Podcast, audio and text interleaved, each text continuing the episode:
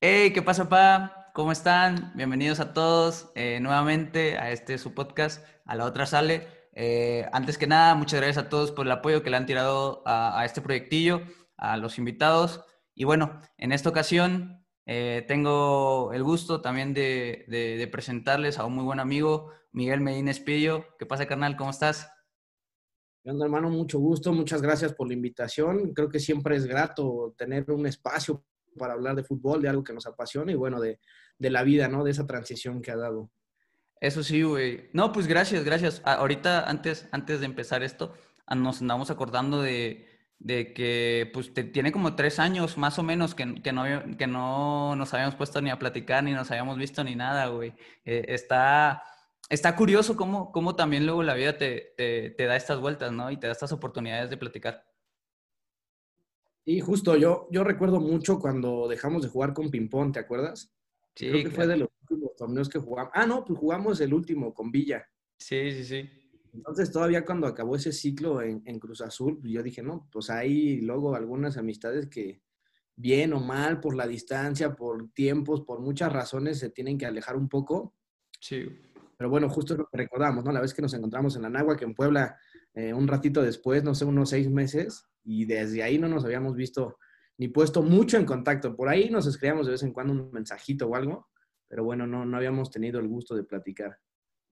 No, sí, pues agradecerte, agradecerte de nuevo, güey. Este, de verdad, un gusto para mí el, el que hayas aceptado. Eh, para empezar, bro, eh, voy a tirar un background tuyo ahí, a ver unas como especificaciones tuyas, y al final me dices qué le pones, qué le quitas, ¿vale? Vale. A ver, este, exfutbolista, güey eh, locutor, eh, asistente de producción, eh, por ahí te gusta mucho el tenis también, este, bueno, egresado del UNAM y en ciencias de la comunicación, ¿no? Por ahí, ¿qué le quitas? ¿Le pones algo? ¿Le quitas algo? Todas muy acertadas, yo creo. Bueno, tal vez ahí darnos a hacer la, la, la, corrección de que cuando yo empecé a desenvolverme en los medios de comunicación, yo egresé de comunicación de la Facultad de Ciencias Políticas y Sociales de la UNAM. Cuando egresé fue que empecé a asistir ahí en algunos proyectos la producción, pero yo siempre he estado mucho más encaminado a, al periodismo, ya sea prensa escrita, ya sea locución en radio, conducción en tele, bueno, o sea, bueno, ahorita explotando mucho, ¿no? Las plataformas sociodigitales, escribiendo para redes, haciendo estrategias de comunicación en redes sociales. Bueno, hay muy variado, pero todo muy enfocado al deporte, pero sí muy, muy atinada tu descripción, amigo. No, qué chido. Y aparte vi igual, eh, ahorita igual te voy a preguntar más a fondo de que eres director general del, de jugada prefabricada, ¿no? Ahorita te platico, bueno, ahorita te pregunto un poquito más de este proyecto, pero bueno, decirle también a la gente, director general, ¿cómo, cómo es que eh, también te, te, posicionaste ahí, digo. Así es, pues fue un trabajo en conjunto que empezamos primero ahí dos compañeros y yo. Fue algo meramente estudiantil, pero en determinado momento nos dimos cuenta de que era un proyecto que nos gustaba, que le veíamos potencial, que al final era la manera de cavar nuestro propio nicho para irnos haciendo un espacio en el periodismo deportivo en México que está, una, muy competido y dos, en ocasiones muy desvirtuado, en donde se deja muy de lado eh, lo que es la verdadera materia periodística. Claro. Y se ha pasado a convertir en una alternativa más de una industria que es del espectáculo. Entonces yo creo que ahí es donde un poquito la información ha perdido rigurosidad, trabajo, investigación entonces nació Jugada Prefabricada, un medio totalmente deportivo. Empezamos, te digo, éramos tres personas, ahorita tenemos eh, promedio unas 15 escribiendo. Qué cool. Qué cool. Entonces, pues sí, ahí ha sido un manejo interesante de la información, la gestión de acreditaciones, las coberturas de eventos. Yo, yo creo que ahí fue donde dimos un paso grande, en donde muchos eventos empezaron a reconocer como prensa, ya fue el Abierto Mexicano de Tenis en Acapulco, el de Los Cabos, cuando vino Roger Federer a México, aquí en La Plaza México lo cubrimos, cubrimos la Liga Nacional de Baloncesto Profesional, cubrimos béisbol, algunos partidos de liga, de copa, o sea, hemos cubierto ya distintos eventos que, bueno, gracias a Dios y al trabajo continuo, la constancia, pues es que ahí más o menos hemos ido marcando el camino de jugada prefabricada. Qué gusto, hermano, qué gusto. Igual, igual para, para transmitir ese mensaje, ¿no? Que ni siquiera, que los trabajos en equipo de la universidad pues pueden retribuirse de, de, alguna u otra manera a futuro, porque muchas veces los empezamos como, ah, pues X, es un trabajo, pero pues ahorita lo extrapolaron a la vida laboral y, también le dieron como esta vuelta, ¿no? De verdad me da mucho gusto, bro. Y este, para la raza, hermanito, eh, platicarles un poquito tu trayectoria. Eh, rápidamente fue Cruz Azul y Atlético de Madrid. Digo, en Cruz Azul estuviste desde los que, siete años, nueve años. No, yo, yo empecé jugando en América. Ya. De los cinco años como a los doce. Bueno, de hecho yo empecé jugando, digo, no, como de los 5 a los 6 yo jugué para un deportivo que era de la Secretaría de Economía. Digo, un añito. De los 6, un amigo que jugaba en América me invitó a, este, a un entrenamiento de práctica. Así de que yo, yo, me emocioné muchísimo cuando me invitó, solo fui esa vez y así de que de esa vez me aferré y dije, yo quiero jugar fútbol, ¿no? Sí, Estuve molesta y molesta a mi papá así hasta que me llevó a jugar fútbol, ¿no? Entonces de América, te digo, estuve como de los 6 a los 12 y ya de los 12 llegué justo para el preselectivo en Cruz Azul, a los 13, y bueno, ya ves que Cruz Azul fue una vida de altibajos, momentos buenos, momentos malos, tristezas, alegrías, de todo. Pero bueno, ya de Cruz Azul salí justo para la 17, cuando tenía 16, que íbamos a cumplir 17, que se hizo precisamente lo del selectivo para la 17, ya me dieron cuello, jugué este, bueno, jugué relativamente, porque de hecho firmé, digo, con Atlético en la tercera, fueron, bueno, firmé tres años, solo pude jugar uno, pero te digo, relativamente, porque no sé, jugué la, bueno, la pretemporada, jugué como cinco jornadas, me rompí la rodilla y ya fue que la cirugía y pues todo el año a, recuperación. Y justo cuando yo ya estaba listo para jugar, se la llevan a Cancún. Y fue ahí donde yo... Ah, ¿ya, este, no está en México? No, primero, te digo, es, o sea, fue ese año. De ahí se la llevaron a Cancún, pero igual a jugar tercera división.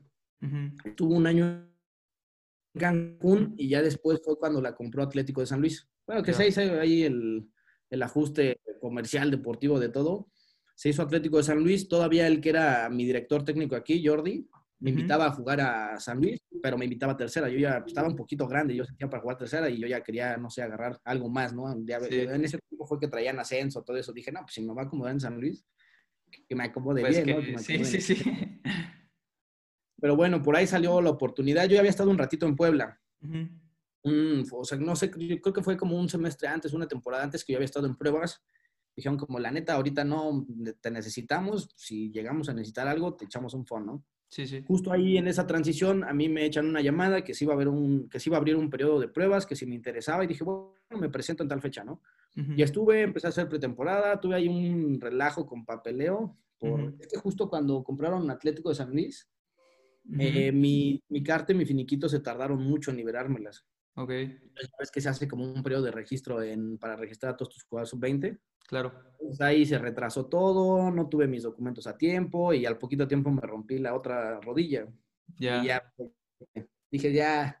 Y la verdad es que fue confrontarme mucho con el ratito que estuve en Puebla. Yo lo veía y para mí había entrenamientos que eran muy pesados, muy, muy, muy, muy pesados. Los días de físico yo terminaba hecho pomada, así de que, no sé, acababa el entrenamiento y yo neta no me podía mover, cabrón. Sí, sí, y ya, ya de que no aguantas el, físico y ya quieres descansar, ¿no?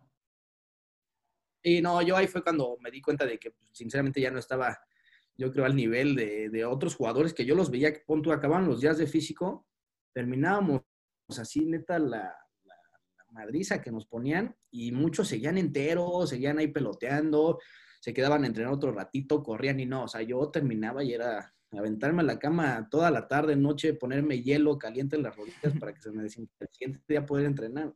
Sí, sí, me imagino. ahí ya dije, no, pues ya, o sea, yo creo que hay que saber entender los momentos de la vida. Dije, ya, esto no es para mí. Ah, ¿te diste cuenta ya estando acá en Puebla, digo, ya haciendo pretemporada y demás antes de lo de tu pepeleo, ah, ya te, ya te venías dando cuenta de, de, que, pues bueno, ya ibas a dar un paso de costado? Sí, yo, yo, estaba aferrado a que yo quería seguir jugando, ¿no? A mí me hacía mucha ilusión llegar a Puebla, por ahí tuvimos algunos entrenamientos en el estadio. Pues, era otro ambiente, ya creo que este, el hecho de estar en una sub-20 estás muy perfilado a, a que en cualquier momento puedas alcanzar una oportunidad en primera división. Justo es el sueño, ¿no? De, muchos niños aquí en México. Pero te digo, toda la pretemporada para mí ya fue muy complicada. Después vino el tema de papeles y dije, bueno, por algo pasan las cosas. De hecho, todavía en ese tiempo mi entrenador iba a ser Sigifredo Mercado. Ok. mundialista mexicano, un buen jugador, un buen técnico con Puebla. Entonces, cuando se suscitó el problema de que no me iban a poder registrar, pues él me decía como de, no, pues no hay problema, o sea, quédate entrenando y en seis meses pues ya vemos lo de tu registro. Pero justo ahí yo llevaba, no, recuerdo si uno o dos semestres en la carrera. Cuando me iban a, cuando estaba viendo lo de mi registro, yo dije, bueno, me doy de baja temporal y regreso en unos meses, ¿no? A la escuela. Pero justo se da que no, este, me registraron y yo dije, no, ¿sabes qué? O sea, yo no voy a perder tiempo en la universidad, o sea, mejor yo me regreso, sigo estudiando y cuando tenga papeles en forma, yo me presento otra vez. Y eso lo hablé directo con él. Dijo, bueno, si así se te acomoda más, pues perfecto. Y es que aparte, ¿sabes qué no me gustaba? Que la 20 de Puebla jugaba en viernes. Ok. Entonces, entonces el calendario de toda la semana era lunes y martes eran físico, pero así a morir. o sea, triste, triste. Sí, sí. Algo desesperante, o sea, neta me frustraba tanto. y era, era muy exagerado. Sí, no, no, no, algo pesadísimo. Luego el miércoles ya empezaba, este, empezamos a hacer un poquito más de fútbol, táctica, shalala. Y el jueves era puro táctica. Entonces, pues, ¿a qué te orilla la táctica? Pues a que obviamente tú la trabajes con los elementos con los que tienes disponibilidad, ¿no? Para jugar el viernes. Claro. Entonces ya llegaba el jueves, yo ya no hacía mucho, llegaba el viernes, había partido, yo ya no hacía nada. Me tocó que justo se programaron varios partidos amistosos en viernes de pretemporada. Jugué como en dos, unos minutos y ya de plano, no sé, fueron cuatro y en los otros dos ya ni me metió. Pues para mí sí fue como, y sí lo hablé con él, dije, oye, pues, ¿qué está pasando? ¿No? O sea, ¿por qué no me alineas? ¿Qué onda? Sí. Y me decía, no, pues, o sea, no, no lo temes a mal, por algo estás aquí, pero si no cuento contigo para la temporada, no necesito estar trabajando contigo.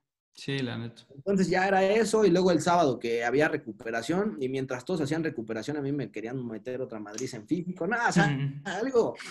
O sea, que yo, yo, sentía que no iba a, un buen lado eso, ¿sabes? Claro, sí, no te daba buena espina, ¿no? Y entonces fue que yo dije, pues no sé si me convenga ahorita de tener seis meses toda mi vida para esto.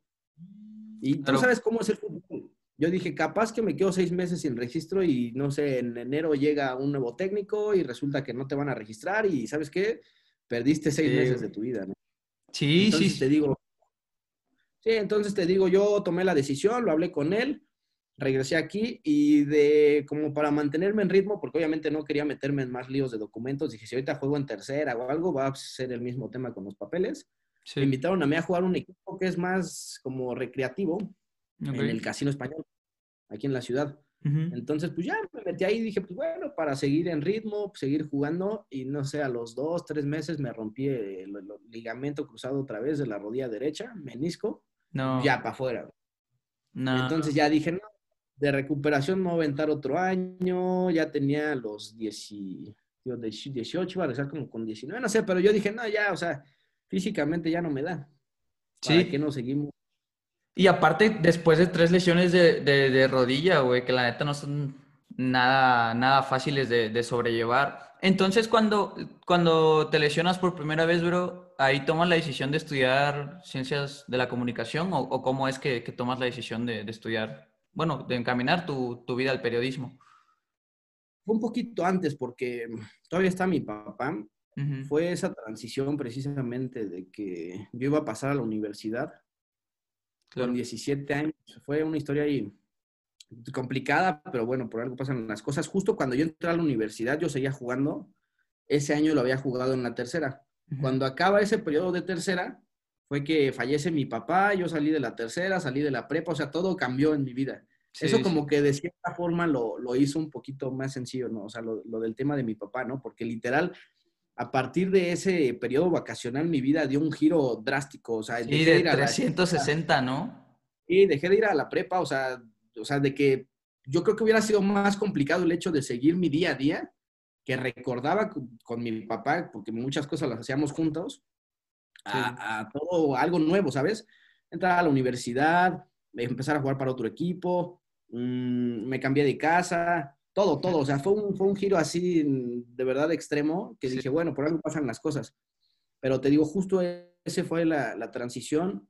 Yo ya tenía un poquito presente que quería estudiar comunicación porque mi mamá igual estudió comunicación, ella trabajó mucho tiempo en tele. Qué padre. En Televisa, en producciones con López Dóriga, con, bueno, con Nino Canún, o sea, con mucha gente que en algún momento fue importante en la tele mexicana. Sí, sí. Entonces, justo yo cuando me decidí por comunicación, ya sabes, ¿no? Siempre hay comentarios de que no, te vas a morir de hambre, no hay chamba. O sea, muchas cosas que al final sí, cuando tú estás en ese momento, que de por sí es complicado. Yo digo, ¿cómo es que nos ponen a tomar esa decisión a los sí, 18 años? Exacto. Creo que... A mí a los 18 años que te diga qué quiero hacer de mi vida, pues está cabrón. Claro, güey. O sea, no, no, no tenemos la, la, capacidad, creo, eh, psicológica y, y, física también para decidir qué vas a hacer los 40, 50 años siguientes de tu vida. O sea, que en ese, que en ese momento de a los 18, pues lo ves como una decisión más. Pero literal es una decisión que te marca y literal encamina toda tu personalidad y todas tus actividades futuras a lo que vas a hacer, güey. Sí, yo, digo, yo así lo veía, yo decía, no, pues es que ¿por qué tenemos que decidir tan pronto? ¿no? Algo que es tan importante, yo no me sentía listo. Como dices, creo que falta mucha madurez para poder tomar una decisión así. Creo que por eso el, el alto nivel de deserción, tal vez a nivel universitario. Pero bueno, así son las cosas, es un error sistemático. Pero bueno, te digo, yo tenía mucho ese conflicto de que yo decía, no, pues yo quiero estudiar comunicación y todos me decían, ah, es que, ¿por qué escoges eso? No, no me llama no hay trabajo. Yo decía, pues sí, pero o sea, yo no me veía siendo abogado, yo no me veía siendo médico, yo no me veía en una oficina todo el tiempo, o sea, y bueno, esto tuvo también mucha influencia de lo que representó en algún momento el fútbol para mí, ¿no? Claro. Yo dije, bueno, si voy a estar cerca de algo que me gusta, pues que sea del fútbol y qué mejor que abordarlo desde el área de la comunicación, que también es muy rica. Y ya te digo, ahí también me ayudó mucho mi mamá a tomar esa decisión, me impulsó. Mi papá, mi papá siempre fue de, de, tratar de guiarnos, pero siempre respetando lo que queríamos, o sea, siempre buscando lo mejor, ¿no? Por la familia. Claro. Entonces mi mamá me decía, es que no te creas todo lo que te dicen de que no hay trabajo, o sea, yo mucho tiempo trabajé en tele y me fue muy bien, o sea, no tienes por qué atirte mal, o sea, si tú te preparas, si tú trabajas, si tú eres una buena persona, si es lo que tú sueñas y lo que te apasiona, te tiene que ir bien en algún momento, ¿no? Y claro. dije, bueno, vamos a aventarnos y pues, mira, ya Cuatro años después la acabé la carrera y gracias a Dios ahorita hay trabajo y todo ha ido caminando poco a poco, ¿no? Creo que es muy temprano. Claro. Sé que todavía hay muchas cosas por recorrer, pero digo, bueno, no sé, tengo 22 años y ya traigo coberturas en mi currículum que digo, gracias a Dios, ¿no? Porque es complicado, ¿sabes qué? Y yo creo que ahí es donde entra jugada prefabricada. Sí, sí, sí. Muchas veces cuando tú trabajas para medios de comunicación, eh, estás muy expensas de la gente que lleva años y años y años en las redacciones, haciendo tele. Entonces, cuando hay coberturas importantes como el abierto, como lo de Roger, etcétera, etcétera, mandan a la gente que tiene cubriendo la fuente años. Claro. Entonces, cuando nosotros empezamos con nuestro medio, pues dijimos, bueno, pues si de aquí nos podemos acreditar y cubrir los eventos y... Porque es toda la experiencia, ¿sabes? Claro. Pues es el hecho de vivir de cerca el deporte, de hablar de él, de que la gente te lea, de que la gente te escuche pues al final hay que tener como esa responsabilidad de que tú cuando agarras una pluma, un micrófono o estás frente a una cámara, claro. estés listo para comunicar. Entonces, pues bueno, eso nos abrió las puertas y pues ahí va, poquito a poquito funcionando, estoy tranquilo en este momento de mi vida, feliz. Eh, te digo, creo que pues, al final tomé una buena decisión y pues bueno, aquí estamos Qué gusto, bro, qué gusto, de verdad. Este, te oigo, eh, bueno, antes que nada, igual siento mucho lo de tu papá, de verdad, lo, lo, poco que lo conocí, gran, gran persona. Este, pero te oigo mucho decirle que las cosas pasan por algo. Eh, eres creyente, bro, eh, profesas alguna fe, digamos, ¿te consideras? Sí. Por ahí luego me agarran de bajada mis cuates porque dicen que soy bien mocho. ¿Por qué? Porque yo, yo crecí con la religión católica en una escuela católica, mi abuela es muy religiosa, eh, mis papás eran creyentes. Y bueno, como dices, por algo pasan las cosas, así ha ido cambiando mi vida, ¿no? Yo, yo me pongo así, no sé, eh, en contraste de, de luego cómo fue mi niñez, o sea, algo muy completo, muy integral. Gracias a Dios nunca faltó nada, gracias a mis papás. Amor, todo, ¿sabes? O sea, una casa, una escuela, Luego lo pongo en perspectiva y no sé, cuando veo a niños de la, en la calle así de que en serio me, me destroza, ¿no? Porque digo, bueno, o sea, aquí los menos culpables son los niños y digo, hay que ser un poco empático, pero entonces, este, te digo, siempre la verdad es que mis decisiones sí van cargadas un poquito de fe, de creencias, de, de creer, te digo, en, un Dios, en una religión, en el destino, en las energías que emanan de este mundo, en muchas cosas. Sí, sí, sí. Creo que eso, creo que eso le da sentido a tu vida, creo que eso la vuelve rica.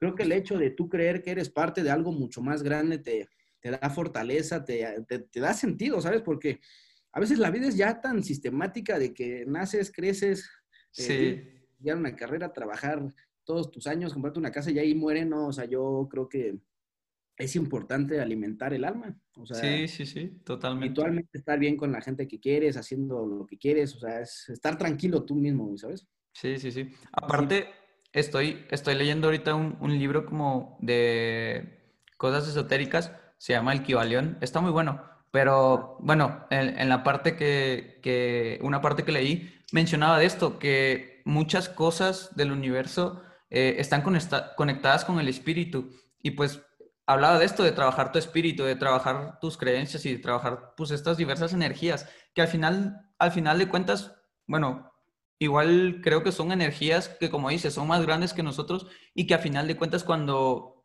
cuando te vaya bien o te vaya mal, pues le entregas parte de ese momento a esas energías, ¿me entiendes? Sí. Sí, yo...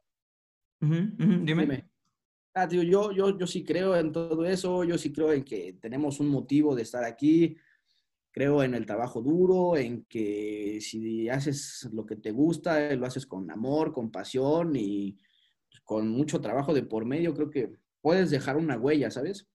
Ya sea en tu trabajo, ya sea con la gente que te conoce, porque yo, yo tuve esa transición, yo tuve, te digo, pues, unos años muy complicados después de lo de mi papá. Sí. En el que me volví una persona complicada. O sea, ¿En qué aspecto, güey? ¿Te cerrabas más? No, sí, súper, súper, súper cerrado.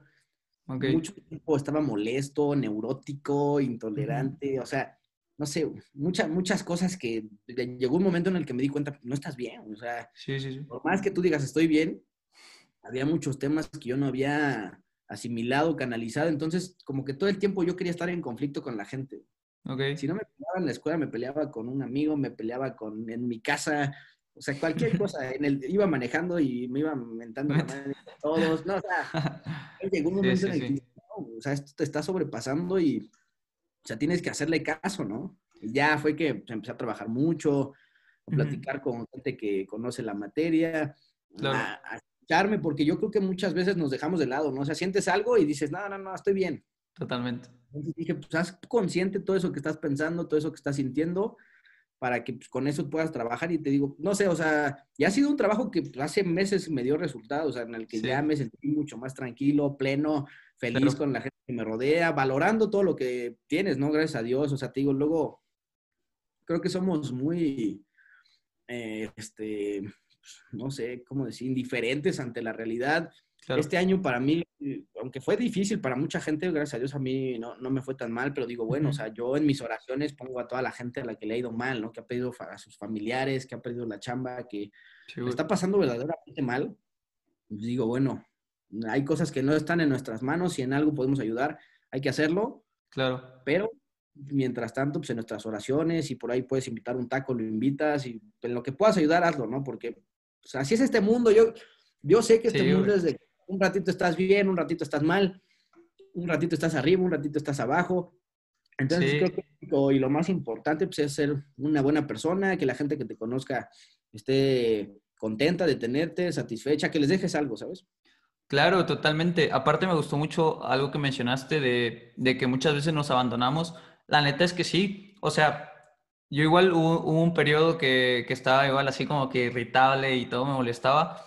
Pero yo hice, empecé a hacer mucho de, grabarme en mi celular y contarme a mí cómo me sentía, ¿me entiendes? Y la neta, para la raza que nos anda escuchando y o viendo de alguna u otra manera, se lo recomiendo totalmente, porque es un escucharte y decir, bueno, ok, estoy así me siento y lo identifico de esta manera. Y, de ahí te da la pauta para que puedas mejorar o puedas cambiar eso que a lo mejor y, y, fallas. Y de hecho también por eso nace este proyecto. O sea, te lo comparto y para la gente también, este, porque la, la verdad me quería escuchar y, al principio, en los primeros tres videos y hasta la fecha, lo sigo teniendo. Digo mucho, güey. O sea, pero demasiado, demasiado, te lo juro. Pero e, e, era precisamente para esto, para, para mejorar, porque yo dije, ok, me, me, ayudó el grabarme y el, ahora sí que contarme los problemas. Entonces, pues si me, si me hablo en un ambiente donde estoy platicando y me siento cómodo con amigos, pues ahí voy a, voy a notar cosas que también quiero mejorar. Pero sí, totalmente, te entiendo. Y, y hasta eso, como bien dices, somos privilegiados. La verdad, yo igual ya estoy castrado, bueno, creo todos, ¿no? De, de, del encierro, pero la verdad me siento privilegiado en el hecho que la verdad no me ha tocado perder un familiar por, a causa de COVID eh, cercano, ni mucho menos. Y de verdad, aquí, desde aquí, mandarle todo nuestro apoyo y, y, fuerza a, a, todos los que estén pasando por un mal momento. Cuando gusten, estamos para ayudarles. Y hermano, volviendo tantito este, a, a, tus inicios en la vida laboral, vi que los primeros creo fue un abierto de gimnasia, algo por ahí. Sí, yo empecé, digo, mi mamá estuvo mucho tiempo en Televisa. Uh -huh. Entonces por ahí conoce a una persona que es director de cámaras en eventos deportivos. Entonces fue que me empezó él a acreditar, lo acompañaron en varios eventos, a darme tinta de que iba la chamba. Sí, sí. Entonces ahí empecé a apoyarlo un poquito en lo que se podía. Después, lo primero que hice fue una casualidad plenamente en mi vida, porque yo iba a un deportivo, uh -huh. bueno, a un club ahí a jugar tenis, al gimnasio, bueno, había de todo, ¿no? A nadar. Sí, sí. Y entonces yo tenía la, la, costumbre, a mí siempre me han gustado mucho los niños, como que, no sé, les tengo mucha paciencia, me divierto, me gusta guiarlos. Sí, sí. Entonces todas las tardes, noches, también con Marco García. Uh -huh. ahí, Saludos para el Marco ahí. Al García, el cancherote. Sí, todas sí. las tardes, noches nos poníamos a jugar fútbol García y yo contra 10 niños. Uh -huh. Entonces su, su, surgió que uno de los niños se llamaba Jorgito, uh -huh. así chiquitito, no sé, unos ocho años, no sé. Uh -huh. Yo jugaba mucho fútbol con él, nos llevamos muy bien, o sea, siempre, no sé, era, era una amistad chistosa, ¿no? Luego, no sé, estábamos comprando algo y llegaba ese güey y nos decía como, de, cómprenme algo de la tienda, así, mandando. exigiendo. Sí, exigiendo y decíamos, órale, pues ahí agárrate lo que quieras, ¿no? Sí, sí. Y ya le invitamos sus aguas, un chicle, lo que fuera, güey. Entonces, pues, te digo, pasó que nos hicimos amigos del niñito y platicábamos, jugamos con él. Y entonces su mamá era, es productora del Instituto Latinoamericano de la Comunicación Educativa en esos tiempos de un noticiero cultural que se llama Horizonte Iberoamericano, ¿no? Uh -huh. Entonces, yo en aquellos tiempos mamé, y, eh, o sea, bueno, me sentía galán, ¿no? ¿Para qué te engaño? claro. Entonces, un, día me dice como de, oye, me gusta tu perfil, ¿no te interesaría este, conducir unos programas en tele? Uh -huh. Igual, yo estudié comunicación, pues de hecho Mira. eso me quiero dedicar, pues si se puede, pues me encantaría, ¿no? Uh -huh. Y entonces ya fue lo primero que hice, por ahí grabé este, unos cuantos programas, luego hice un casting, igual con ella, uh -huh. porque hace cuenta que creo que llegó una jefa nueva de ella, Uh -huh. Y antes ellos tenían mucho talento, así de que tenían a muchos chavitos, porque era okay. así el concepto de puros jóvenes este, conduciendo el programa, ¿no? Uh -huh. Y entonces llegó una nueva jefe y dijo, no, yo quiero nada más a tres, cuatro conductores de cabecera. Entonces hicieron un casting y nada, planeta y me dieron cuello. Yo estaba empezando. Sí, sí, sí. O sea, había gente que había estado ratito en tele, en radio, ya, o sea, ya con más forma, con más argumentos, con más trabajo de por medio, ¿no? Claro. Entonces, ¿Y qué tal? ¿Qué tal, güey? ¿Te costó? ¿Te costó el, eh, el, como el empezar en este mundo laboral, digámoslo así? O sea, yo, yo creo que aparte fue complicado que empecé por tele. Uh -huh. Porque como me acuerdo del primer programa que grabé, uh -huh. que ella me decía, sonríe. Estoy sonriendo. no, es que hazlo con alegría, hazlo con punch. Y yo, o sea, pues yo lo estoy haciendo con alegría, con punch. Y luego te pasa, como eran grabados, uh -huh ya se cuenta que como me acuerdo que esa primera vez que yo grabé no, no tenían teleprompter. O sea, ya ves que te van poniendo okay. literal lo que tienes que decir. Sí, sí, sí. Entonces, en esa ocasión, entre que me tenía que aprender el guion y me lo estaban poniendo con unas hojitas blancas sobre la cámara. o sea, no alcanzaba a ver bien. Sí, sí. Digo, había, había tomas en las que me eché ocho repeticiones. O sea, fue medio desastroso, pero al final salió, ¿no? Sí, sí, sí. Y ya salió al aire. Cuando salió me mandó este, los canales por los que se iba a transmitir en todas las plataformas, shalala. Uh -huh. Dije, bueno, se logró, ¿no? O sea, fue así lo primero, lo primero. Sí, sí, sí. Eh, después, ya después Ajá. pasaron, pasó un ratito, hace poco tiempo volví a grabar con ella, pero pura voz, para uh -huh. una producción nueva que se llama Aprendiendo a Pensar, igual del Ilse. Ok. Y me dice, oye, ¿qué cambiado estás? Dice, o sea, en serio, te dejé dos años y eres otro, o sea, ya estás desenvuelto, o sea, ya modulas bien tu, o sea, como que sí me hizo muchas este, observaciones que dije, bueno, qué padre, ¿no? O sea, que después de un ratito pude volver a trabajar contigo y, y que te gusta más mi trabajo, ¿no? O sea, en aquella ocasión claro. pues, no se quedó este, molesta o con algún pendiente. Pero bueno, el hecho de que ahora me considerara y de nuevo, y si salen más proyectos, pues qué padre, ¿no? Sí, sí, sí. De ahí empezó eso, y luego lo otro igual fue un poco, pues sí, digo, coincidencia, las cosas se acomodan por algo. Fue una comida familiar y vi a un tío que casi no veo. Ok. Y entonces me dice que, pues ya, ya había fallecido mi papá, y me dice, ¿qué andas haciendo, hijo? Le digo, no, ya no juegas fútbol, porque él sí quedó con que jugaba fútbol. Le digo, no, ya no puedo, bueno, ya dejé de jugar, las rodillas no me dan, me tengo que operar la derecha. bueno, ¿y ahorita qué estás haciendo? Y le digo, pues estoy estudiando, pues estoy viendo, pues, ¿qué más hacer? O sea, pero me quiero enfocar al periodismo deportivo, ¿no? Sí, sí. Y me dice, ah, pues yo tengo un cuate que tiene un programa de béisbol y un programa de toros. Mira. Me dice, si quieres, le echo una llamadita a ver si te entrevista y si le puedes apoyar ahí con algunas cosas. Le digo, ahora le puedes todo eso fue un domingo, ¿no? Y ya el domingo, digo, el lunes ya, este, me marca mi tío y me dice, no, pues que te presentes mañana con él y va a hablar contigo. Y le dije, perfecto.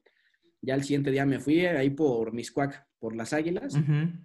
Sí, sí. Ya llegué, y este, y un, igual un día medio caótico, porque justo cuando llego, ahí en donde estaban los estudios, ese día se les habían olvidado las llaves, güey. No. Entonces ahí ando con mis jefes, güey, paseando en la camioneta, me dicen, no, pues súbete. en la camioneta buscando un cerrajero y ahí platicando, y le dije, bueno, pues tú a qué te dedicas, qué quieres hacer. Y ya que le empecé a contar un poquito de mí. Y ya ahí empecé a colaborar con él y ahí fue donde, tío, la hice de todo. Sí, sí, sí. ¿Qué tal? ¿Qué tal esa experiencia, güey? Padre, rica, creo que aprendí mucho. Digo, fue así como el primer momento en el que me clavé mucho en la materia. De hecho, yo llegué ahí así como colaborador, o sea, no cobraba nada. Estuve un ratito, unos meses, unos tres, cuatro en los que no cobraba nada. Sí, sí. Hasta que yo un día le dije, oye, pues, o sea, la neta, le echo ganas, güey, te ayudo en esto, en esto. A mí me cuesta venir, está lejos, pues, yo necesito ya que me apoyen con algo, ¿no? Sí, sí, sí está bien el amor al arte y todo eso. Pero pues sí, sí, de reconocimiento no se come, ¿no? Sí, ya, exacto, ya lo entendieron, me dijo, no, pues sí, ya me empezaron a pasar mi lanita mensual, pero te digo, ahí, sí la, ahí sí la hice todo. Y aparte ahí me gustó, porque haz cuenta que eran tres producciones, una de toros para tele, una de toros para radio y una de béisbol para tele. Ok. Pero yo en ese entonces no sabía nada de toros. Sí. O sea, ni siquiera sabía si me gustaban. Es, un tema muy polémico. Justo, justo, ajá. La gente que nos esté viendo lo entenderá. Y yo cuando llegué ahí, llegué con muchas dudas de no sé si me gustan los toros, no sé si no me gustan, me disgustan, me molesto, la ética, mis valores van en contra. O sea, fue así confrontarme. Pero ya justo cuando llegué, mi jefe es Carlos, bueno, era Carlos Flores. Bueno, él vive, pero él era mi jefe. Sí, sí, sí, sí, sí. Carlos Flores, un cronista taurino y, bueno, que siempre ha hecho crónica de béisbol en, México. Ahorita es la voz de los Diablos Rojos. Sí. Eh, cubrió mucho la, la, temporada grande en la Plaza México. O sea, una de las voces consolidadas, creo, del mundo taurino. Era mi jefe, ¿no? Entonces, así de las primeras veces llegué y empezamos a hablar de toros. Digo, me, me, enseñó mucho, él y mi jefa. Yo ya había ido a corridas de toros con mi papá, pero nunca con la conciencia de, de pues, todo el evento como tal, ¿no? Claro. llegué y me, tocó cubrir este, varias corridas y las primeras veces iba con, o con mi jefe o con mi jefa. Entonces yo les decía como, pues, o sea, yo quiero que tú me expliques en vivo lo que está pasando, ¿no? O sea, todo, todo, porque es un mundo bien completo. Sí, sí, sí. Entonces me llevaban así a las primeras corridas en Texcoco, en la Plaza México, las novilladas, en la de Arroyo, la temporada grande me la cubrí todo ese año. Digo, me iba con mi jefa o con mi jefe. Bueno, casi siempre, cuando era en la México, con mi jefa, porque mi jefe lo, lo hacía la crónica para ABC Radio. Ok. Entonces, este, ya te digo, me empezó a gustar mucho. Un día llegó mi jefe, me regaló un libro y me dijo, lee esto porque te va a ayudar y mucho y vas a aprender mucho. Se llama Vida y, Vida y Lidia del Toro Bravo. Vida y Lidia del Toro. Creo que es José Carlos Arevalo, el, el autor. Ok. Esta es una recopilación taurina. Pero yo ahí empecé a entender muchas cosas del toro que no entendía, o sea, el verdadero fundamento, ¿no? Para mucha gente eh, activista por los animales sí tiene lógica lo que dice, ¿no? De que al final es un evento, ¿cómo explicarlo? Tú ahorita, ajá, tú ahorita, güey, ¿qué opinión tienes, güey? Acerca de, de, todo el evento, digo, de, la, de, lo, de todo lo que implica la, la tauromaquia, a pesar de con estos contrastes de, morales éticos y demás. Sí, la verdad es que yo no me rasgo las vestiduras, yo a mí me gusta mucho, aprendí, bueno, aún tengo mucho por aprender, es una materia muy extensa, muy amplia, eh, se categoriza de muchas formas, sale el toro, o sea, ahí los ganaderos cómo evalúan al toro, el pelaje, la cornamenta, todo, todo se evalúa en el toro. ¿Ah, sí? Pero a mí me gustó mucho, te digo yo, las primeras veces que fui, justo de mis primeras coberturas me tocó ir a, a una corrida en Texcoco era de la campaña de despedida del matador de toros mexicano Federico Pizarro, que tiene por ahí un, rabo histórico en la Plaza México. Entonces, en esa ocasión fuimos a una placita, pero era montable. O sea, ni siquiera, perdón, desmontable. desmontable. Sí, sí, sí. O sea, ni siquiera era una plaza fija. Entonces, hace cuenta que en las plazas de toros está el ruedo, pero aparte hay un callejón donde está, no sé, prensa, eh, subalternos, toda la gente, ¿no? Sí, sí. Apoderados, chalala. Y en esa plaza no había callejón. O sea, lo único que había, o sea, estaba el ruedo, sí estaban los burladeros, o sea, pero igual puestos, o sea, pero dentro del mismo ruedo. Sí. Y, este, y no había callejón, güey.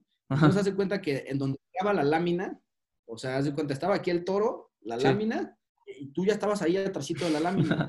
Pero lámina así, o sea, delgadita. Delgadita, sí, sí, sí. Entonces, esa vez que vamos, pues era, creo que fue la primera corrida a la que fui yo por, por encaste. y te digo, y le digo a mi jefa y a mi jefa, le digo, no, pues hay que sentarnos hasta enfrente. No, y se está seguro, le digo, no, pues que sí. No, me arrepentí. ¿Por qué? no, pues nada más salió el toro y no, pues o sea, es muy distinto verlo desde lejos. No, pues yo cuando sentí al toro pasándome así, o sea, en ocasiones de que chocó contra las tablas, yo hacía a centímetros del toro. algo, algo impresionante. Dije, de loco me vuelvo a sentar. Y por ahí, no sé si, si sabías, por ejemplo, del toro que brincó en la Plaza México, Pajarito. Eh, vi uno, vi un video de un toro que, que brincó, sí, sí, que saltó la, la bardita esta, ¿no? Sí, sí, del nombre Pajarito de la... Ay, no me acuerdo cómo se llama la, la, ganadería, pero es de Sergio Hernández Hueve. Pero este, en esa ocasión, o sea, el toro brincó las tablas, el callejón y llegó hasta el tendido. Entonces ese día, sí, ese día dije, no, estoy loco, o sea, ¿por qué me el toro? A ver. Sí, sí. ¿Qué, ¿Qué, tal y salta aquí? Se da por saltar y, y, ni para dónde correr. No, hermano, la verdad quería, quería, ajá. Perdón, pero te digo, es, es una industria muy rica eh, en todos los sentidos, eh, gastronómico, eh, la industria del habano, mm, música es, que es, un fenómeno bien artístico, ecológico, o sea, tiene un fundamento el toro bravo, ¿no? Ah, sí.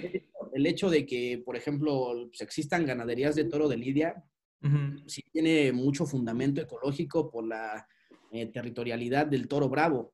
O sea, bueno, no permite, obliga a que literal no se invadan zonas ecológicas, que se respeten.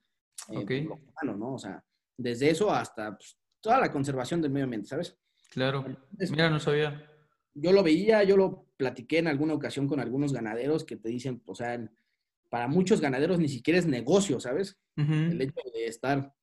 Ah, no, ni siquiera es retribuible lo, lo que ellos hacen. Digo, para muchos, bueno, hay ganaderías que sí reparten muchos toros para muchos eventos, para muchas corridas en el año, pero por ejemplo, hay ganaderías de, mm, o sea, más pequeñas, si así lo queremos denominar. Sí, sí. no sé, al año bueno, acomodas, no sé, 10 toros, pero tú estás criando a tantos.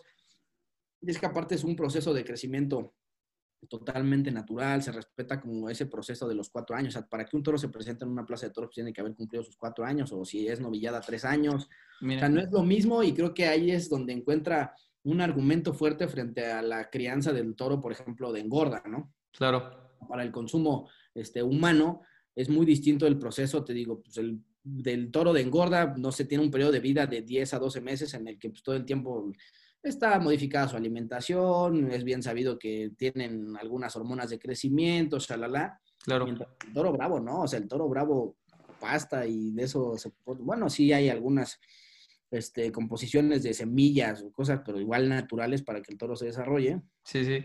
Pero te digo, o sea, sí hay muchos fundamentos, ¿sabes? Para... Aparte, los toros. Sí, aparte, aparte andaba apenas hablando con mi roomie, eh, porque em, me metí a stalkearte y vi de todo, bueno, a las corridas que, que has ido y demás. Y le dije, yo la verdad, creo que no tengo una postura concreta. ¿Sabes por qué? Porque una, no he ido nunca a, a una corrida. Y dos, creo que la verdad, eh, para hablar de un tema se necesita más o menos estar informado. De ahí me metí como que a buscar ahí varias cosas y, y lo que llegué a concretar fueron como una tesis y una antítesis de una, por un lado, ok, si nos, si nos enfocamos solamente en el maltrato animal, o sea, si, si a ese lado encaminamos el si está bien o está mal, pues obviamente la mayoría de las personas está en contra del, del, del maltrato animal, por ese lado. Pero si lo vemos también de otro, de, de otro lado más artístico, más eh, cultural, de alguna manera, eh, pues también te, te, encuentras con una desinformación y con una desventaja bien marcada, ya que pues la mayoría de la gente que, que está alrededor o que, o que va a una corrida, pues no sabe todo este conjunto de, de situaciones. Por ejemplo, las creencias de los toros, la verdad, yo ni idea tenía de eso.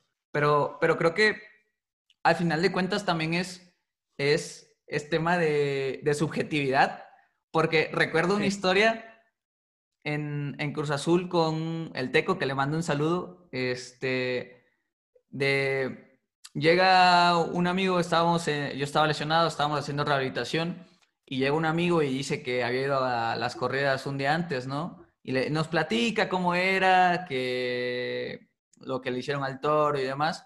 Y este, y el teco empieza a llorar, güey. O sea, sintió como que así tanta afinidad y como que se metió tanto en lo que nos estaba contando de lo que le hicieron al toro que empieza a llorar. Y, y ellos decían, eh, como que para tranquilizarlo, decían, pues hermano, es arte. Y, y, yo te lo juro, me quedé mucho, mucho con esa, con esa, pues con ese, o esa oración, vamos. Y, y digo, pues también o sea, si lo vemos del lado artístico y demás, creo que hay un conjunto de situaciones que la mayoría de la gente no sabemos, ¿no crees?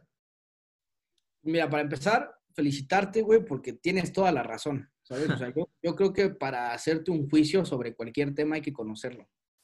Y creo sí. que ese ha sido uno de los grandes problemas, una de las grandes contras que han tenido las redes sociales, uh -huh. que muy fácil se replican mensajes que muchas veces desconoce la gente. Sí, sí, sí. Entonces, cuando empiezan estas campañas animalistas, de que alto a la violencia al toro, etcétera, etcétera. No vamos a ponerles nombres.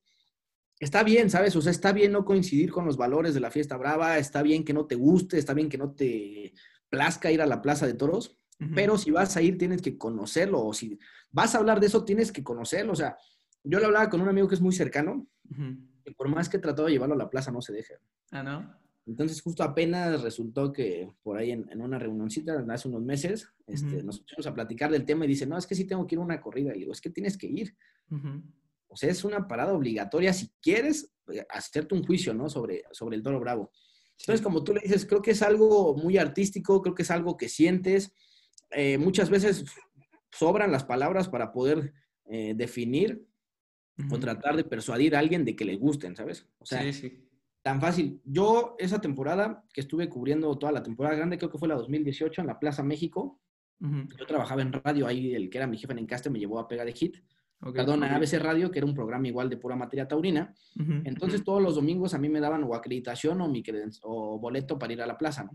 Uh -huh. Entonces cuando llegaba a quedar algún boleto o los comprábamos la yo invitaba amigos. Sí fue invitando a distintos amigos que me decían, no, es que a mí no me gustan, no me gustan. Te lo juro que todos, todas las personas a las que invité, no sé, llevé a unas 20 personas durante la temporada grande. Sí, a todas sí. las personas que invité, luego me decían, ¿cuándo vamos de nuevo a los toros? Así, no te estoy mintiendo. O sea, gente que me decía, no, no, no, y si me da miedo me puedo salir. Si no te sientes a gusto, perdón, güey, pero te vas tú, cabrón. Sí, sí, sí, sí. Porque yo por trabajo tenía que estar ahí. Claro. Y decía, pero bueno, o sea, si voy por placer, digo, bueno, si, si alguien no está cómodo con eso, nos vamos, ¿no? ¿Sabes? O sea, claro, claro. Y, y, creo que es más una experiencia de que la tienes que vivir y pasar, ¿no? Y ver que... Es que es todo, o sea, hay aromas, hay momentos, se sienten las energías en el público, en el tendido, en las porras. Es hasta divertido, cabrón. Sí, o sea, sí, sí. Es, es, que es un mundo muy emocional. O claro. Sea, tú llegas a la Plaza de Toros, desde que entras a la Plaza de Toros, en la Plaza de Toros en la México, uh -huh. casi entras allá a la altura como de arribita del segundo tendido. Uh -huh. O sea, entre el segundo tendido y general. Sí. Entonces tú entras a la Plaza de Toros, y pues la Plaza México es imponente, es de las de, si, si no me equivoco, es la de mayor aforo del mundo. Ala. Entonces tú entras a la Plaza México y de entrada ya dijiste, wow, Sí, sí, sí. ya entras, el olor del puro, del cigarrito, el- ya sabes, es un mundo de la bebida, te echas unos buenos drinks, el toro, mm, los ruidos, los chiflidos, la gente. Eh, es, es, es de verdad algo, algo que tienes que vivir, ¿sabes? Aparte, algo que a mí me gusta mucho de los toros y que tiene que ver con la estructura arquitectónica mitológicamente de las plazas de toros, es que el ruedo, pues, bueno, las plazas siempre, o casi siempre, bueno, hay sus excepciones, o sea, son circulares porque se pretende que todo el público tenga la palabra sobre las decisiones que se toman en la plaza. O sea, sí hay un juez que evalúa, que gestiona, que da los premios, la oreja, las dos orejas, el rabo, el indulto. O sea, hay un juez como Ah. intermediario, pero la gente realmente tiene voz en las decisiones que se toman en las plazas. Eh, mucha gente, sí hay palcos también, o sea, no nos vamos a cerrar de ojos y decir, no, no es cierto, todo Claro. es un utópico y perfecto. Sí. Aquí hay palcos, pero el hecho de que la plaza sea circular, y lo digo, lo- lo- creo que también lo leí en, en aquella lectura sobre la vida y lidia de Toro Bravo, es porque no se pretende que exista mm, como esa fragmentación social de clases, de posiciones, porque de una manera lo ilustraba, o sea, decía como, tú cuando vas a una plaza de toros no ves un palco que sea nada más para el presidente, ¿sabes? Claro, O claro. sea, no hay un asiento que sea para el presidente, no hay un asiento que sea para el obrero, no hay un Sí. asiento que sea para el futbolista, o sea, aquí la gente tiene el mismo valor su voz, Claro. entonces todos tienen la influencia directa sobre lo que se evalúa en el ruedo, ¿sabes? Sí, Entonces, sí, sí. eso creo que es muy completo y creo que difícilmente se ve en una disciplina. No lo llamemos deporte porque no, mucha gente del toro se molesta si lo llamas deporte. Ok. Y no es un deporte, o sea, sí, sí es eh, una actividad que requiere de alto rendimiento físico, Ok. pero sí estaría mal considerado como deporte. Toda la gente lo prefiere llamar arte. Claro. No, y aparte, y aparte, sabes que me voló la cabeza ahorita que lo estabas como que graficando de esta manera, que a lo mejor y, quisieron replicar un poquito lo, lo que pasaba en el Coliseo Romano. Por ejemplo, de que le da la, la- la voz a la gente de, de las decisiones que está pasando en, en el, en el centro de, de- de todo el show, ¿no? Sí, esa es una. Y dos, y que creo que le da fuerza a lo que dices, es el hecho de pues, toda esta parte mítica de las corridas de toros, ¿sabes? O sea, como te decía al principio, es complicado hablar de una corrida de toros o ir, porque de una u otra forma sabes que vas a presenciar la muerte. Sí, sí, sí. Ya sea de un torero, ya sea de un subalterno, del toro, o sea, tú sabes, tú vas consciente a la plaza de toros de que vas a estar cerca de la muerte. Sí. Entonces, No, no me había puesto a pensar en eso, güey. No, claro, entonces hay que verlo que el- ese arte nace en un enfrentamiento entre la vida y la muerte, entre la inteligencia y la fuerza, porque tampoco es fácil pararte frente a un toro, ¿sabes? O sea, mucha Claro. gente dice, "Ah, si yo me falta, no, no sabes lo que dices, cabrón. Sí, sí, sí, por, ahí, sí, por ahí- sí. por ahí hubo un debate muy chistoso, que creo que fue con López Dóriga, en el que estuvo una diputada, Ujú. se llamaba Nayeli Salvatori, creo. Ok. Entonces estaba ella y estaba un ganadero Ujú. una cosa de piedras negras. Pero bueno, había un ganadero y ella, y en su soberbia, con Ajá. tal de dominar el discurso, el debate, ella dijo, llévame con tus toros y si yo me acerco y no le hago nada, te apuesto a que tu toro no me, no me va a hacer nada. O sea, eso es una locura, ¿sabes? Sí, y eso sí. es lo que está mal. Eso está mal que la gente que quiere regular ese tipo de actividades ni siquiera conozca del tema. O sea, Sí, sí. tú no puedes llegar, estarías loco si tú llegas y te le acercas un toro de lidia. Sí, sí, sí. O sea, ¿Son, tú te la- ¿Son una raza muy agresiva o...? Es bravura, ¿no? Ok. Así tienen la bravura, porque esa es parte de la esencia del toro bravo. Ok. O sea, y eh, ahí entramos a lo mejor a otra parte de, de la materia. Eh, la crianza de toro bravo, no creas que es nada más de pongo mis toritos, mis vaquitas y que se crucen.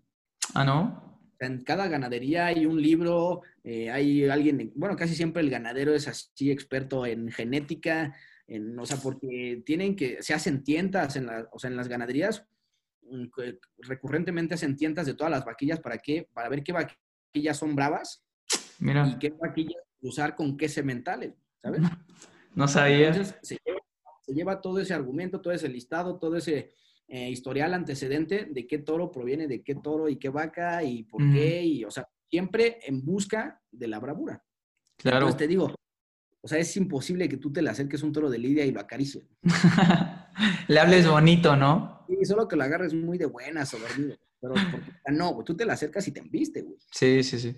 No, y aparte, y aparte, o sea, ahorita que dijiste esto de la vida y la muerte, la neta me, me empecé a, a razonar. Y es que a lo mejor, y por eso muchos las personas no vamos, la neta. Porque creo que si te mencionan, vas a ir a presenciar un acto donde se va a perder una vida, la neta desde ahí ya empiezas como a sugestionarte tus valores, si lo quieres ver, si quieres ser parte de.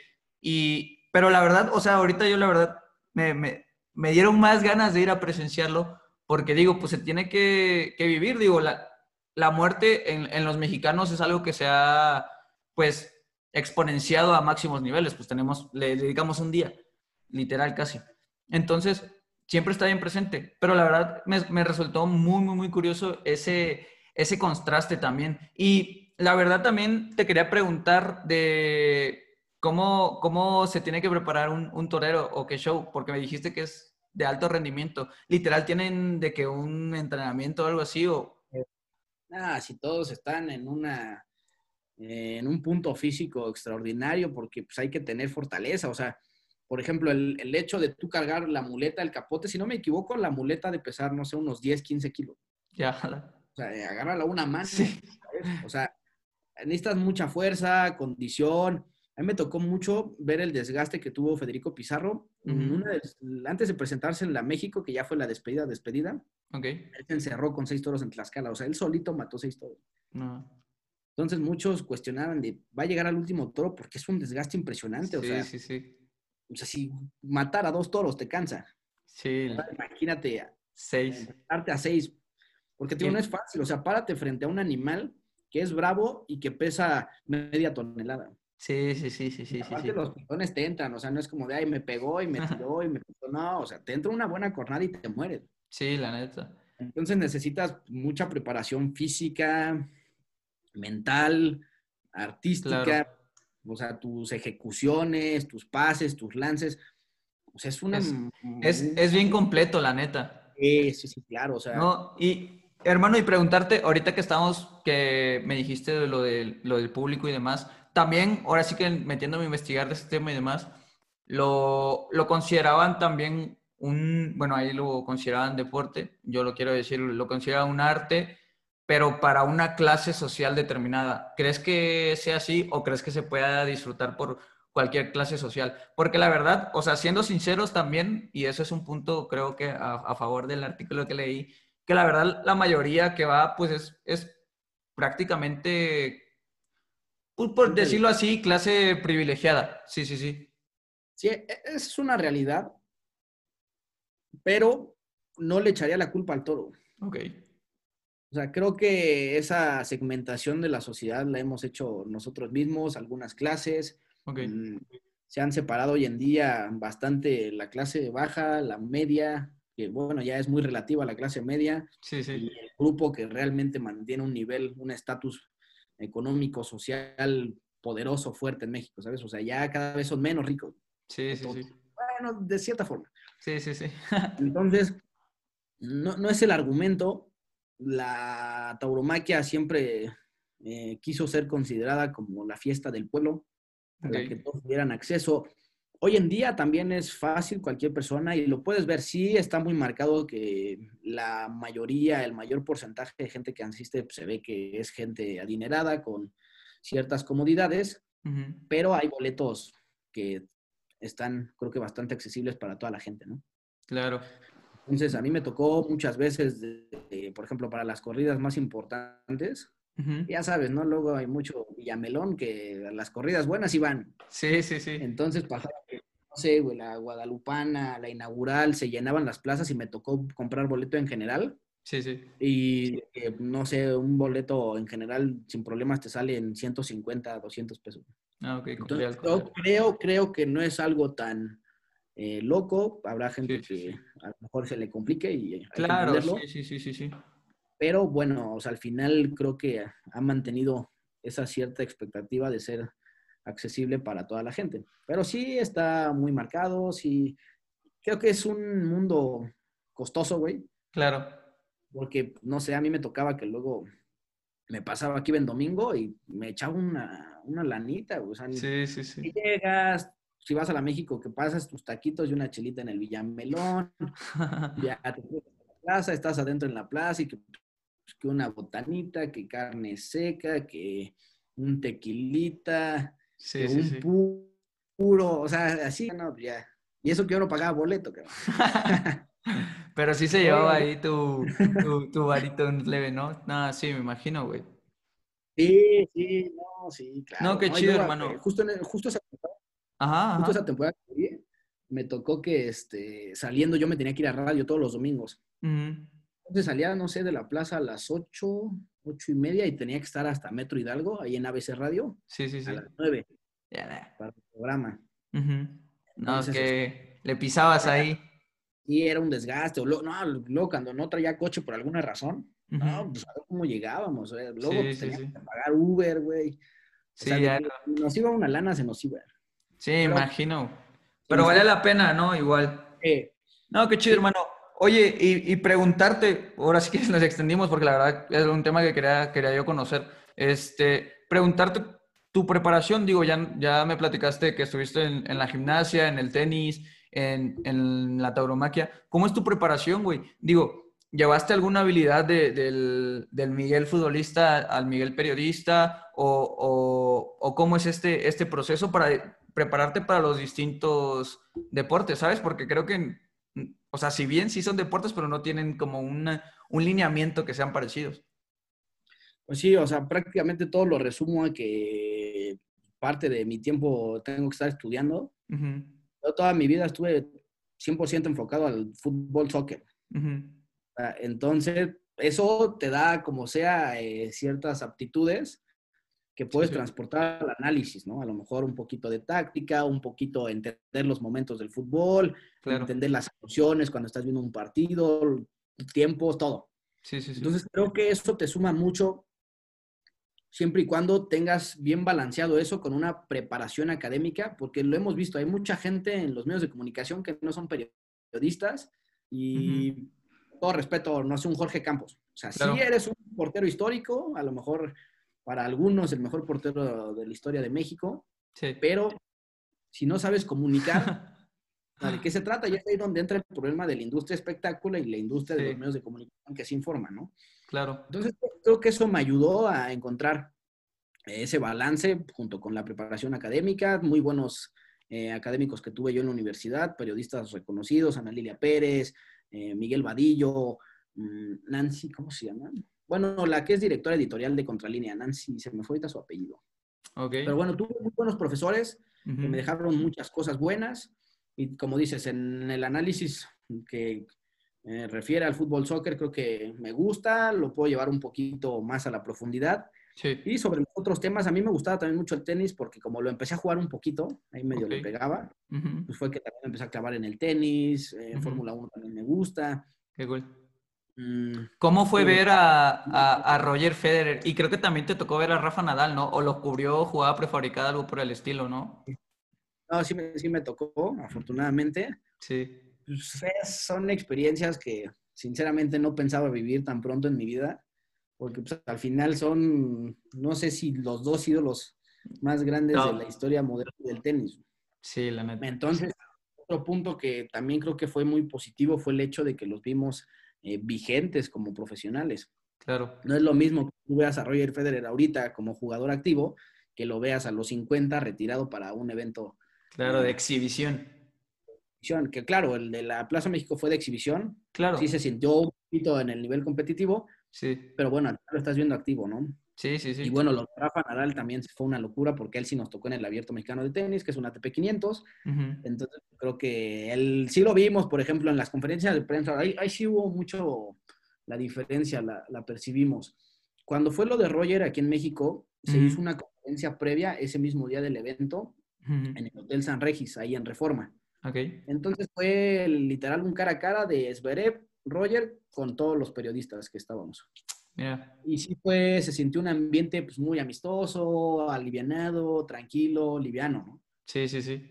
Al final sí venían un evento, pues sí, de exhibición, masivo, porque fue el evento con, bueno, de tenis con mayor ingreso de personas en la Plaza México. Mira. Pero, y de hecho creo que, o sea, de hecho fue récord del partido de tenis de exhibición con mayor, este... Con mayor, no más, no sabía. Mayor público, pero al poquito tiempo se rompió. O sea, duró como, no sé, unos dos meses. Ajá. hubo, otro partido que, si no me equivoco, fue Nadal Federer en África. Ok. que rompió el partido de exhibición con... Me imagino. Bueno, duró un ratito. Sí, sí, sí. Este, y te digo, y el ambiente que se vivió en Acapulco con Nadal, por ejemplo, en las conferencias de prensa, sí era una dinámica pues, un poquito apresurada de que llega, se sienta Nadal, cuatro o cinco preguntas y su manager, bueno, la persona que lo guía, le dice como, aquí nos vamos, ¿sabes? Pero sí, el ambiente, la mentalidad, Nadal sí muy clavado en ganar, se lo llevó este, año. Entonces, sí son ambientes distintos, pero la verdad, una locura, no, no pensé tener el honor de, de verlos jugar Sí, la... todo color, tan pronto y, algo que me llena mucho como periodista. Sí, sí, te entiendo totalmente. Igual felicitarte y felicitarte por, porque creo que, que con jugada prefabricada este proyecto que como dices empieza en, en la carrera lograron acreditarse ahí. ¿Cómo es este tema? Digo, este, esta vuelta de, de las acreditaciones, de ya profesionalizar más eh, jugada prefabricada en un, en un mundo periodístico que como dices, eh, viene de, que pelean con, con, con, dinosaurios, por así decirlo, en el buen sentido de la palabra.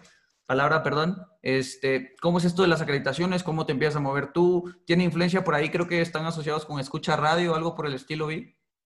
Un, ratito estuvimos haciendo radio para escucha, pero ahí fue un tema de literal del programa y hasta ahí. Ok. Pues un ratito. El tema de las acreditaciones lo hemos gestionado prácticamente con relaciones que hemos ido sumando eh, eh, entre mis dos compañeros y yo. Qué chido. Ah, por ejemplo, el ratito que yo estuve en, digo, en Pega de Hit con Carlos Flores, a mí me empezó, bueno, cubrí toda una temporada. La última temporada que jugaron los Diablos Rojos en el Frainano, yo la cubrí. Entonces ahí yo conocí a Carlos Fernández, que él era uno de los conductores también de Pega de Hit, pero no me equivoco, es jefe de prensa de los Diablos Rojos del México. o sea, él fue el que me acreditó realmente con, directo con los Diablos Rojos a través de Pega de Hit. Entonces yo, por ejemplo, tenía esa relación. Eh, Miguel, uno de mis compañeros, estuvo mucho tiempo en, bueno, estuvo un ratito, no, no, no, no tanto tiempo en ADN Deportivo, que después este, tuvo que cerrar ahí por otros temas. Ok. Pero él de ahí este, consiguió relaciones, por ejemplo, con la, esta persona de, de Mextenis, con la Liga Nacional de Esto.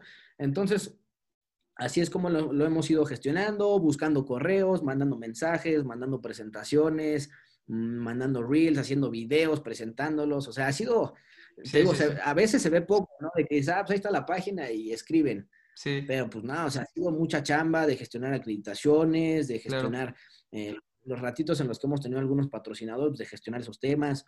Ha sido tema para ayudar a las cifras, nuestros alcances, nuestros números.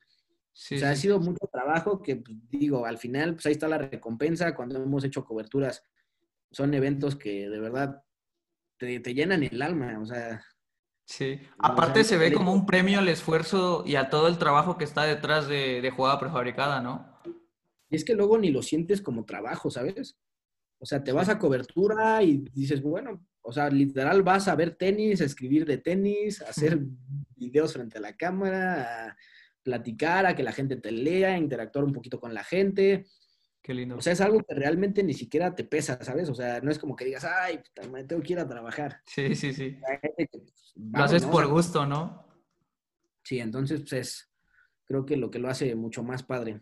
No, qué chido, de verdad felicitarte porque, pues te digo, el consolidar creo un nuevo espacio deportivo y espacio informativo para, para la raza, creo que en, en un medio periodístico creo que es, es, es, difícil. Y de verdad felicitarte por estas pequeñas muestras de, de, recompensa, de la neta, qué gusto por ti. Y hermano, este, ahora ya después de todo este paso, después de, de todas estas experiencias y de todo lo que has vivido, que la neta somos relativamente, pues no tenemos muchas experiencias, pero tú qué le dirías al, al Miguel futbolista, güey?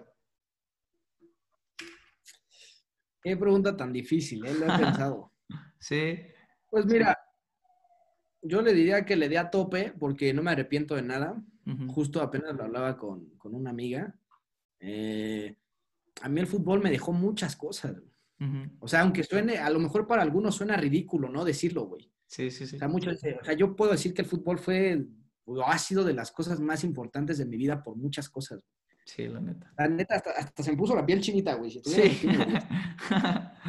Pero me dejó muchas amistades, eh, me enseñó a trabajar por lo que quería, me enseñó a trabajar en equipo, me enseñó muchos valores, me enseñó a, entregarme, me enseñó a, Es que son tantas cosas, o sea, y creo que todo se resume a eso, o sea, te enseña que si con trabajo duro, que si te lo propones, que si haces un buen equipo, que no necesariamente eh, tiene que ser de sangre para poder hacer gente parte de tu familia.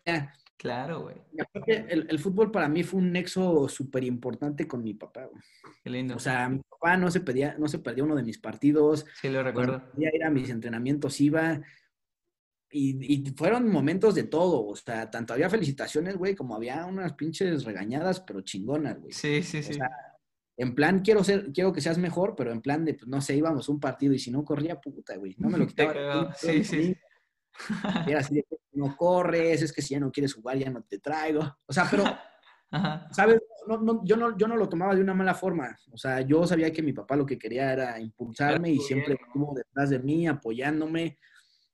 Entonces te digo, a mí el fútbol me dejó tantas cosas, güey, tantas alegrías, tantos momentos que neta se inmortalizaron para mí que digo, no, pues dale a tope, juega todo el tiempo que puedas, porque aún, o sea, hoy en día sigo jugando, ya obviamente no a un nivel profesional ni enfocado a eso, claro. pero pues cada juego me desconecto de la realidad, ¿sabes?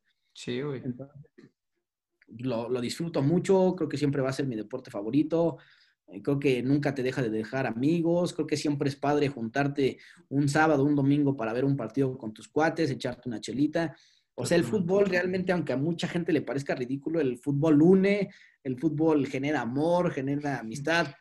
Hay muchas cosas que te deja. Entonces, a la gente que hoy en día está empezando a dar sus primeros pasos en el fútbol, que quiere eh, aspirar a llegar a primera división, a cualquier nivel profesional, que lo hagan, que no se detengan. Si es un mundo muy competido, las oportunidades son muy pocas. Sí, güey. Pero igual hay que disfrutar del proceso. Y, exacto, y igual la recompensa, a lo mejor y no va a ser llegar a primera división, pero igual la recompensa va a ser el, el todas las personas y todos los momentos que te da. Aparte, yo siempre digo que el fútbol es bien de circunstancias. Cuando, cuando por ejemplo, eh, estamos en, en un equipo y demás, pues te vas desenvolviendo de alguna u otra manera por lo que va pasando y eso se puede extrapolar a otros ámbitos. Digo, en la vida igual vas fluctuando de, de una u otra manera dependiendo de cómo te encuentres, ¿sabes? Creo que es que igual, güey, la neta yo lo considero de las mejores experiencias que, me ha pasado y lo hablaba con un amigo, es, le decía, la neta, o sea, lo que pasamos estuvo bien chido, o sea, todo lo que viviste y, las experiencias que te dejaron los viajes, los compañeros y demás, la neta eso estuvo bien chido y, somos privilegiados también de, del vivirlo, o sea, como también el, un capítulo pasado con Alejandro Cruz Vidrio, que le mando un saludo ahí a Alejandro, este, decía, cuando te estás jugando, los entrenadores te dicen, muchos quieren estar en tu lugar. Y la neta no lo dimensionas. Hasta después que dices, la neta sí, varios quisieran estar en, este lugar y, son experiencias únicas, la neta. Sí, yo, yo tengo, tengo tantos recuerdos, momentos lindos, viajes, concentraciones, eh, el prepartido, el pospartido. Sí. O sea, realmente es algo que extraño, ¿sabes? El hecho de ir a entrenar, ver a tus cuates, Claro. La diversión, pues, güey, acuérdate de esos entrenamientos con el ping-pong. que un saludo le mando ahí al ping-pong. Ojalá vea esto también. sí, sí, sí. Ese muertote que vendió un buen de humo, pero bueno. el ratito que estuvimos con Villa. No sé si te acuerdas de un gol que metí esa temporada con Villa en Querétaro. ¿En Querétaro? Ah, sí, sí, sí, de cabeza. No, güey, no me quieras chorear. No, fue, fue uno que me asistió zurdo Centro y que cabeza no. No, Zurdo está jugando por la izquierda. Yo estaba un poquito más cargado a la derecha, como a la Sí, me acuerdo porque fue, fue, fue de la portería que estaba pegada a la, como la gradita esa que tiene ahí en Querétaro, ¿sabes cuál? Según yo era de cabeza, ¿cómo fue? No, pero eso te digo, me centró, yo la bajé O sea, amagué como que iba a tirar, me quité esa marca y, y Ah, le sí, pegué cierto. cruzado. Sí, cierto, sí, cierto. Sí, acuerdo sí, que sí. fue el primer gol que metí con Villa. Sí, sí, sí. Yo me acuerdo que ese día fue tanta mi emoción que neta, en el campo, a unos segundos yo me fui, güey. Sí, no, no, no O sea, estabas. Lo grité tan fuerte, güey. O sea, lo viví tan intensamente que neta, después de eso yo dije, ¿qué pedo? ¿Sí pasó o no? O sea, te, juro, te juro que en la cancha yo 5 o 10 segundos me perdí, güey. Neta. O sea, de que neta... de De, la que neta- emoción. Sí, o sea, de que neta mis niveles de emoción, de adrenalina, todo se me elevaron a un nivel que yo no sabía si en serio había metido ese gol, güey. Sí, sí, sí. O lo había soñado, cabrón. Sí, sí, sí. Entonces, yo me quedo con todo eso bueno. Digo, muchos aprendizajes, el, el placer de jugar fútbol, porque hay que jugar fútbol por placer, por amor. Sí, también. Todas las amistades, por el fútbol, hoy estamos tú y yo platicando aquí.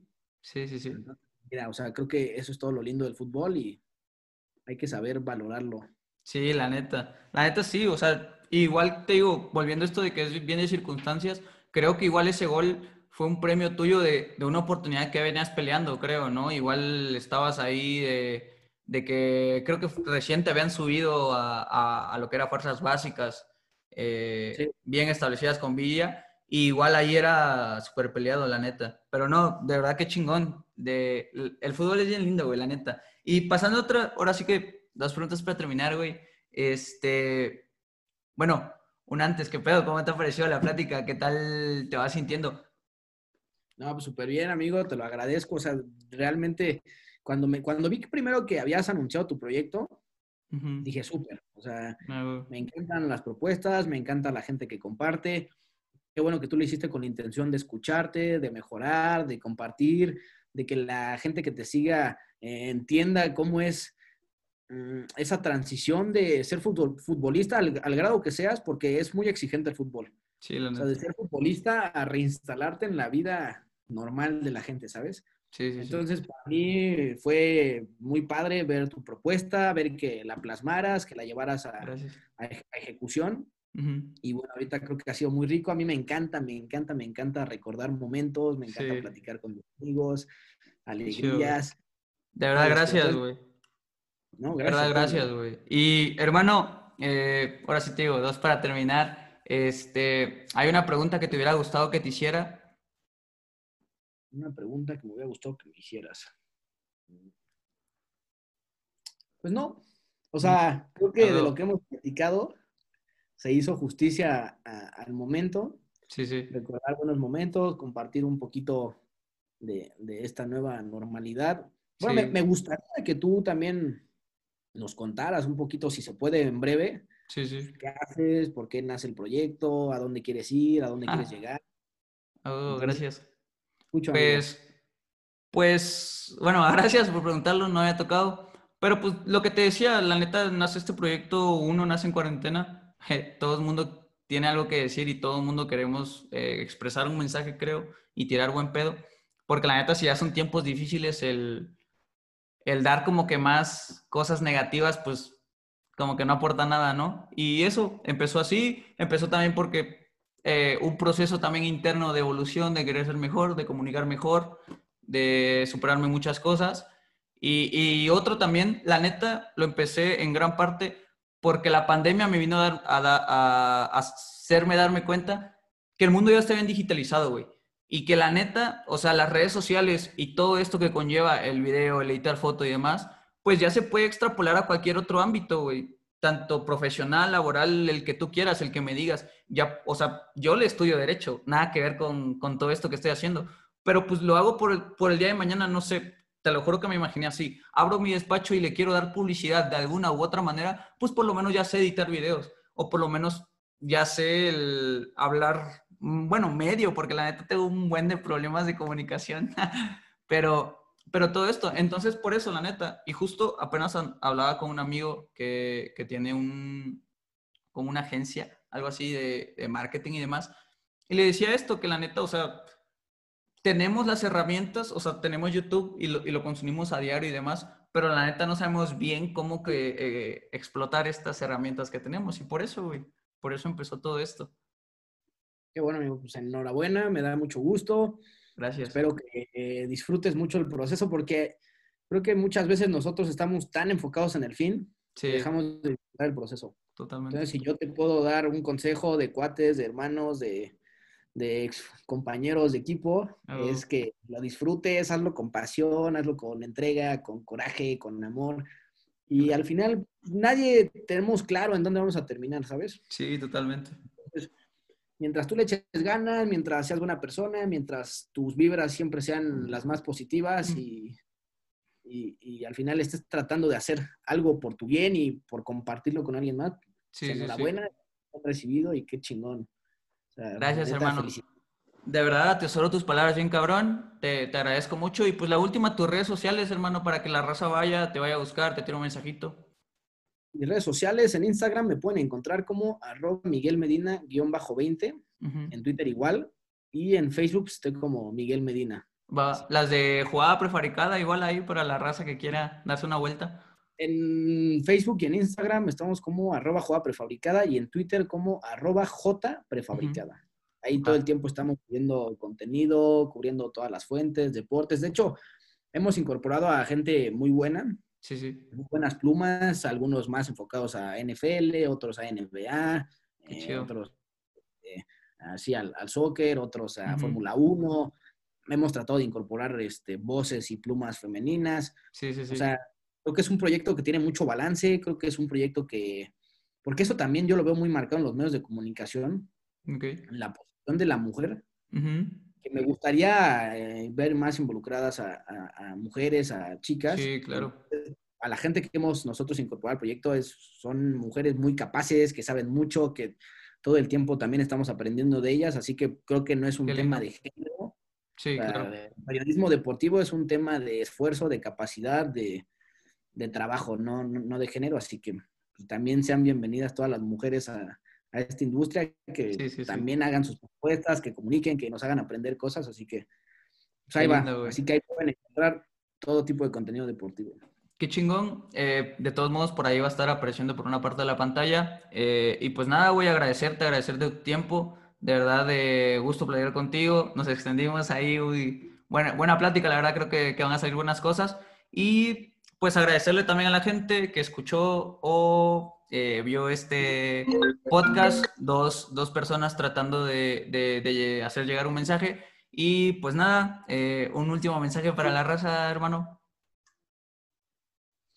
Que sigan sus sueños, por más atropellados, locos que suenen, aunque la gente les diga que no va a ningún lado, ustedes háganlo, si ustedes les llenan, pues hay que hacer las cosas con pasión y, y lo que sí me gustaría decir en estos momentos complicados es que sean agradecidos con lo que tengan, mm, que vivan día a día y que si de alguna manera pueden ayudar a alguien, que lo hagan. Porque es lo que necesita este mundo. Gente buena, gente La que, neta. pues, que sí, que sea un poquito empática con, con la gente que más complicado le está pasando. Eso sí, güey. Pues de verdad, gracias, güey. Nuevamente agradecerte, agradecerle nuevamente a la raza. Y pues, este es tu casa, güey. Cuando quieras, eh, nos echamos otra plática. eh, con todo gusto, la disfruté mucho. Y pues nada, si les gustó este video o este podcast, eh, suscríbanse, denle like, echen los comentarios. Gracias a todos por eh, tirar buen pedo en estas semanas con este proyecto. Y pues nada, nos vemos para la otra, pa. Perfecto, amigo. Muchísimas gracias. Te mando un abrazote y ahí seguimos en comunicación.